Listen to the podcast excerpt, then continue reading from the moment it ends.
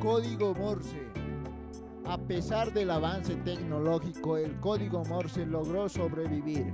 Formado por rayas, puntos y espacios, el código Morse es un medio de comunicación. Su inventor Samuel Morse nació en 1791. Fue él quien el sistema de telegrafía en Estados Unidos. Permite transmitir mensajes mediante pulsos eléctricos cifrados. El primer mensaje enviado fue el 24 de mayo de 1844 con la frase de lo que Dios ha creado. El mensaje fue enviado desde Washington hasta Baltimore. Ese momento fue considerado como un hito para la humanidad.